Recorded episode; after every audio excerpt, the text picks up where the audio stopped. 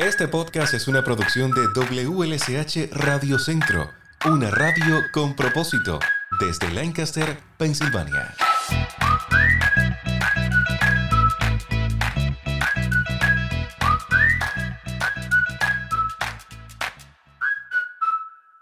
En este podcast, Héctor Valdés conversa con Rodrigo Ugalde.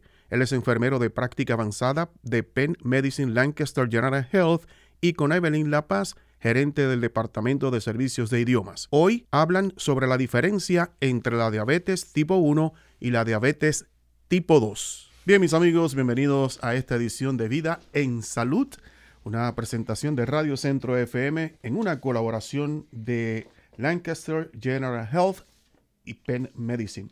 Con nosotros, como siempre, está Evelyn La Paz. Ella es gerente de lo que es el departamento de idiomas de Lancaster General Health. Muy buenos días. ¿Cómo está usted, Evelyn? Muy bien, muy bien, Héctor. Este, diría la gente, pero eh, idiomas que tiene que ver con diabetes. Lo que pasa es que esto es muy cercano para mí. Me invitaron a colaborar en este equipo y me he quedado. Yo me reinvité sola y me quedé en este equipo. Definitivamente, yo pienso que es importantísimo porque muchas personas, aunque entienden otro idioma, en este caso el inglés, como que nos es más familiar que nos hablen en español, ¿verdad? Sobre todo cuando estamos hablando de lo que eh, implica la medicina. Exacto, y como han visto en otras ocasiones que hemos venido, hemos traído expertos en diferentes áreas, en nutrición, en ah, ejercicio y, actividad, física, que fue el tema anterior, eh, y yo siempre he estado ahí con, el, con quien sea el experto que viene para ayudarlos a que la información les llegue al público en español, porque queremos informar a nuestra comunidad y asegurarnos de que, de que tienen la información clara, eh, que puedan eh, realmente seguir un plan eh, apoyado por sus, médicos, su especialista eh, que lo trate, pero asegurándonos de que como decíamos siempre, pequeños cambios en nuestra, en nuestra vida diaria pueden hacer grandes diferencias en nuestra salud. Y hoy pues no es diferente. La vez anterior, eh, el tema que tratamos fue la actividad física y los ejercicios. Hablábamos de la diferencia entre la actividad física y el ejercicio. El ejercicio es actividad física, pero ya más estructurado. Es eh, eh, intencional y, con una forma estructurada, mientras que la actividad física es cualquier actividad que nos ayude a quemar calorías, ¿verdad? inclusive cuando estamos sentados, que podemos hacer ciertos movimientos y demás. Joarlene eh, lo, explicó muy bien. Exacto, fue excelente su presentación. También hablamos anteriormente sobre las dietas y etcétera. Pero hoy nos vamos a adentrar un poquito más en la parte clínica de, de lo que es la diabetes, la prediabetes. Y para eso tenemos pues a uno de nuestros expertos de Lancaster General. Él es Rodrigo Galde y está con nosotros. él es ah, enfermero de práctica avanzada o médico que trabaja eh, precisamente en el departamento de eh, diabetes e endocrinología de Lancaster General. Y está con nosotros pues para que tomemos ventaja de su, de su experiencia y, y sus conocimientos hoy. De eso me encargo ahora yo. Muy buenos días, bienvenido. Eh, ¿Te puedo llamar Rodrigo? Sí, por favor. Rodrigo, bienvenido a Vida en Salud. Hoy vamos a hablar de algo que quizás muchas personas, eh, ¿verdad? No, no, se han dado cuenta, pero la diferencia entre lo que es diabetes tipo 1 y diabetes tipo 2. ¿Cuál es la diferencia? ok. Um, lo interesante es que eh, lo primero que tenemos que entender es qué es lo que es la diabetes. La diabetes es un problema en el cual la páncreas no produce suficiente insulina para la necesidad de la persona del cuerpo. Eso es bien importante, especialmente en, el tipo 2 diabetes. Ah, por cualquier razón, motivo o circunstancia, la páncreas no produce la, insulina necesaria para lo que el cuerpo necesita y cualquier insulina que la páncreas puede estar produciendo o persona puede estar inyectándose, el cuerpo la, está rechazando. Eso se llama la resistencia a la insulina o en inglés uh, insulin resistance. Entonces, cuando tú entiendes, es, en base a lo que pasa con la diabetes. Ahora, cómo la diabetes ocurre es lo que define tipo 1 o tipo 2. La tipo 1, por ejemplo, ah, pasa cuando es una enfermedad autoinmune.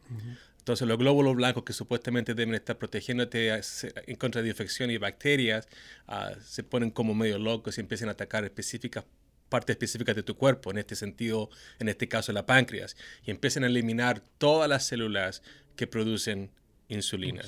Entonces, para el tiempo que te, descubren el tipo 1 de insulina y para el tiempo que tu páncreas deja de producir insulina, puede ser un par de meses o un año. Muy pocas veces hemos visto gente que produce insulina con este tipo de diabetes más de un año. Este esta, gente es, lo que se llama uh, insulin dependent o dependiente de insulina. Todo lo que, todo lo, el único tratamiento que pueden ellos usar es insulina. El tipo 2 Ah, es una mezcla entre genéticas, lamentablemente latinoamericanos, afroamericanos, ah, tenemos tendencia a tener diabetes. Ah, entonces, generalmente es una parte genética, también eh, tiene que ver con la, actividad física, el tipo de, de, vida que tú estás viviendo, la dieta es muy, muy importante. Entonces, cuando todas estas cosas se combinan, la gente empieza a perder actividad en las células se empiezan a morir. Entonces, para el tiempo en que ellos descubren que tienen tipo 2 diabetes y la páncreas deja de, producir diabetes, ah, perdón, insulina, puede ser un par de años o décadas. Hay gente que se muere y todavía producen insulina. Ese tipo de gente puede tomar otros medicamentos, no tan solo insulina, pero otros medicamentos. Ok, vamos a hablar de síntomas. Es posible que muchos de nuestros oyentes sean diabéticos o prediabéticos y no lo saben porque no, se no le ha sido diagnosticado clínicamente. Vamos a hablar de síntomas. Ok. También eh, va a, depender cómo se llama. Generalmente con el tipo 1 de diabetes, los síntomas más clásicos van a ser ah, la, sed, ah, demasiada sed, ah, van a perder peso bastante rápido, a veces 40 libras en un par de semanas, en menos de un mes, van al baño a orinar muy frecuentemente, visión borrosa. Con el tipo 1 eso pasa bien rápido. En un mes tienen estos, estos síntomas bien, bien, bien, bien pronunciados. Con el tipo 2 de diabetes, estos, estos síntomas eh, se empiezan a empeorar, pero en mucho más tiempo. una persona puede tener poco estos síntomas por muchos meses, incluso un par de años, antes que se dan cuenta de que hay un problema y van a visitar a los doctores y le hacen exámenes de sangre. Entonces, para entender esto, muchas veces la gente va a, ver a los doctores porque se sienten que están enfermos, que tienen la influenza o algo así, y cuando le checan el azúcar, se dan cuenta que el azúcar está elevado. Mi recomendación para toda la gente que está escuchando es que si tú tienes más de dos riesgos ah, para diabetes, deberías hablar con tu doctor y pedirle que por favor te esté testeando acerca de la, de la diabetes. Si eres hispano, si estás con sobrepeso, Ah, si tienes historia médica en tu familia que tiene diabetes, ah, o si tu azúcar eh, en ayunas está más de 100, 120, ah, deberías hablar con tu doctor y empezar a testearte acerca de, la diabetes, porque muchas veces la gente no se da cuenta cuando los números están demasiado descontrolados. Okay. Cuando hablamos de que la persona tiene síntomas, eh, por ejemplo, va muchas veces al baño, esto eh, significa en la noche, o sea, eh, sería en la noche o durante el día, porque hay personas que se levantan en la noche una o dos veces a usar el baño, pero ¿cuándo podemos decir, espérate, hay algo más? Cuando, ¿Cuántas veces? Y sabes que, y ese es el problema, ese es el problema porque muchas veces, entonces, por ejemplo, tipo 1 diabetes, ¿me entiendes? Esto pasa muy rápido, en un par de meses. Eh, eh, tienen demasiada sed, están bebiendo más de un... cambio es muy Claro, están bebiendo galones de agua y están orinando todo el tiempo. Ah, entonces esta gente, por ejemplo, saben que hay algún problema porque no se sienten bien y van al doctor y le encuentran que tienen la diabetes. El problema con el tipo 2, porque es tan lento, a veces estos síntomas, la gente se, se acostumbra. Ok, me tengo que levantar una vez al baño, ahora son dos veces, ah, tengo que tomar un poco más de agua o lo que estoy bebiendo, estoy un poco más cansado. Entonces no ven la urgencia porque no, no se sienten tan mal. Y por eso cuando van, cuando van a ver al doctor, porque hay un problema, el azúcar la tienen demasiado alta. Y muchas veces lo, lo achacamos a otras condiciones, por ejemplo, la edad. O, por ejemplo, he estado haciendo, eh, eh, me metí en el gimnasio, estoy haciendo más ejercicio, entonces por eso me da más sed. O estamos en verano, tomo más agua. Y no asociamos con una condición de salud. Entonces, por ejemplo, la gran mayoría de mis pacientes, como se llama, de que han sido diagnosticados con el tipo 2 de diabetes, ¿cierto? Han sido tan solo, eh, por si acaso. El doctor le hizo un examen de sangre que es típico y apareció con la diabetes. El paciente no tenía idea que tenía diabetes. Tipo 1 diabetes es la persona que va al departamento de emergencia porque saben que hay algo, er, eh, eh, algo malo pasando en la vida de ellos. Un diagnóstico de diabetes tipo 2 puede ser reversible o una vez que tú eres diabético, eres diabético de por vida. Ah. Wow. Um, ok hasta este momento, como se llama, el, tipo de la diabetes no es reversible, sea uno o dos. De hecho, porque lo que hablamos anteriormente es, el problema es que las células que producen insulina se están muriendo. Hay estudios ahora, como se llama, que están buscando ah, una manera de poder revertir, como se llama, el tipo 2 de diabetes a través de dietas. de hecho, hubo un estudio en, en China que hablaba acerca de revertir, como se llama, la diabetes a través de ayuno, ¿me entiendes? Premeditado. pero el problema es que el estudio, como se llama, era demasiado pequeño y los resultados no fueron concluyentes. Pero hay, hay, hay estudios, están tratando de ver si hay una posibilidad de poder revertir, como se llama, el tipo 2 diabetes. Pero se puede manejar muy bien con dieta, ejercicio, como nos ha hecho saber Evelyn en un sinnúmero de ocasiones. Y, o sea, nosotros miramos a esta dama que está aquí, ¿quién piensa que es una persona yo no lo sabía. Yo no lo sabía. Fui así mismo, por casualidad, donde mi... Ni síntomas ni nada. Nada, ningún síntoma. Fui donde mi médico y me dice, vamos a chequearte el azúcar. Y entonces me dijo, eh, ¿tú tuviste eh, diabetes eh, gestacional? Le dije, sí. ¿Tienes historial de diabetes en tu familia? Sí. Ah, pues entonces esta no es un, azúcar que está alta por casualidad, porque comiste muchos carbohidratos anoche. No. Vamos a, hacerte la prueba de la 1C y entonces ahí me empezó a monitorear y sí, me diagnosticó. Y, eso, y esa es la, la, cosa que es interesante, porque, o sea, tan solo porque tengas una vez un, te, te chequean el azúcar y está alta, no significa que tengas diabetes. Si pasan más de una, dos o tres veces, ahora tienes que estar a empezar a pensar, a lo mejor tienes diabetes. La A1C, o en inglés A1C, esa es como se llama el, el promedio de, de, azúcar por los últimos tres meses. Y, y si esa está a 6.5 o más alto, eso es diagnóstico por diabetes. Entonces yo tengo muchos pacientes que me vienen a ver a mí porque dicen que fueron diagnosticados con diabetes, que han sido prediabéticos por 4 o 5 años, porque la A1C estaba entre 7, 8 y ahora está 9 o 10 y ahora son diabéticos. Lamentablemente, ellos han sido diabéticos desde que la A1C fue de 6.5 para arriba.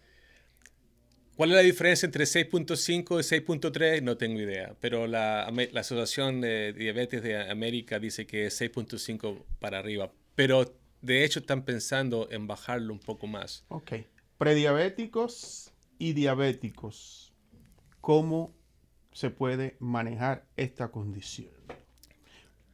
Porque hay gente que dice, no, yo soy nada más que prediabético.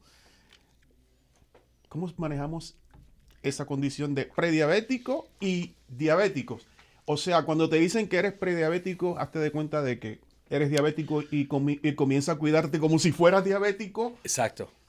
Entonces, personalmente, personalmente, personalmente, ¿cómo se llama? Yo soy prediabético. Eh, yo he sido prediabético por los últimos 5 o 6 años. Ahora, tengo la fortuna de trabajar, como se llama, en un departamento que todo lo que hacemos es eh, eh, eh, diabetes, pero lo más importante para un prediabético es entender la dieta, la actividad física, chequearse cómo se llama el, azúcar, no todos los días, pero estar atento a perder peso. Esas son las cosas que, que un prediabético, como se llama, debería estar. No, ¿Qué significa cómo se llama que va a tener diabetes o no va a tener diabetes en el futuro? Eso no te lo puedo decir, pero sí te puedo decir cómo se llama que mientras más te cuidas, más tiempo vas a prolongar cómo se llama el diagnóstico de la diabetes. Hay gente, como se llama, que lo primero que yo recomendaría si eres prediabético, que vayas a la, a la, escuela de, diabéticos que tenemos en LGH. Um, eso es lo más primordial, lo más importante. Pero aún así, cuando está diagnosticado con diabetes, yo les digo a mis pacientes que 80% del manejo de la diabetes es lo que ellos están haciendo, la comida, el ejercicio, chequeándose el azúcar y tomándose los medicamentos.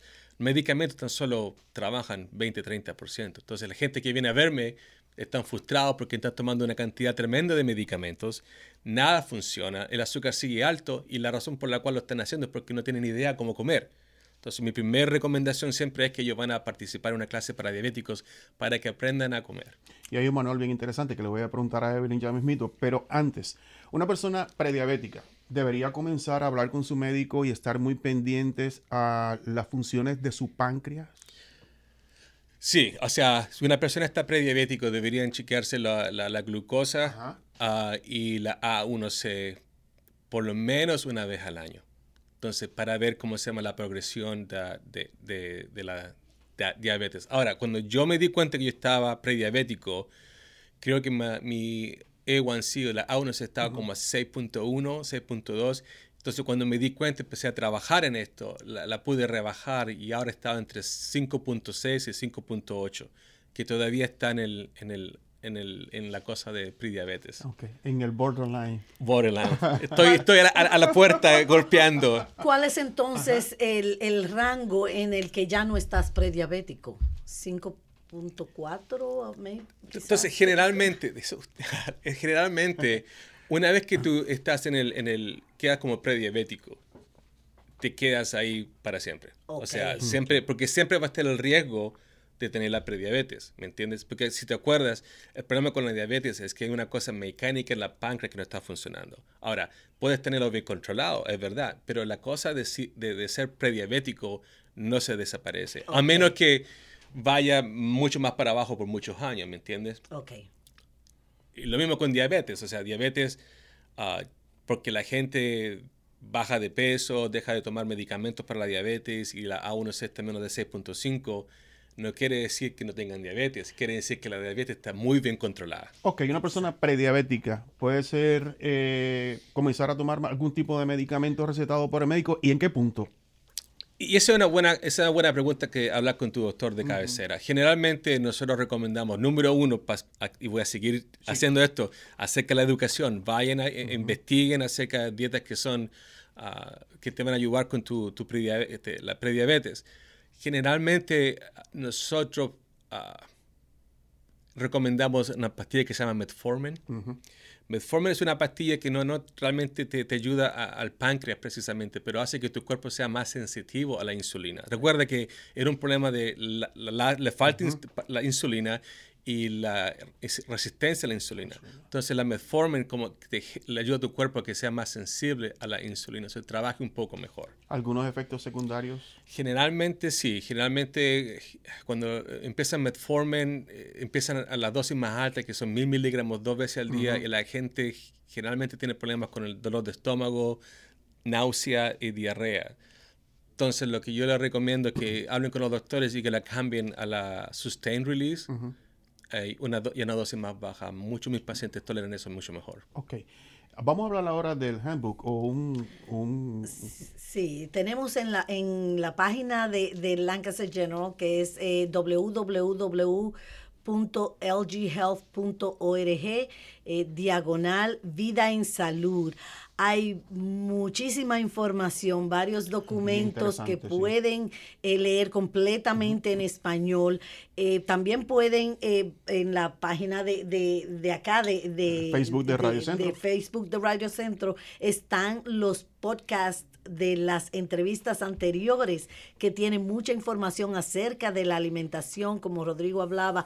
Recordemos que nosotros los hispanos comemos grandes cantidades de carbohidratos, ya eso lo hemos hablado anteriormente, porque es parte de nuestra cultura el comer mucho arroz, muchos frijoles, eh, los las viandas o víveres, todo pasta, todo esto es, es pues no es que no es que no se conviertan en energía como decíamos antes, sino que suben el azúcar más alto y más rápido. Entonces, recordemos que por eso que tenemos que tener tanta cuenta con la alimentación y con la actividad física, como hablaba eh, Joelín anteriormente.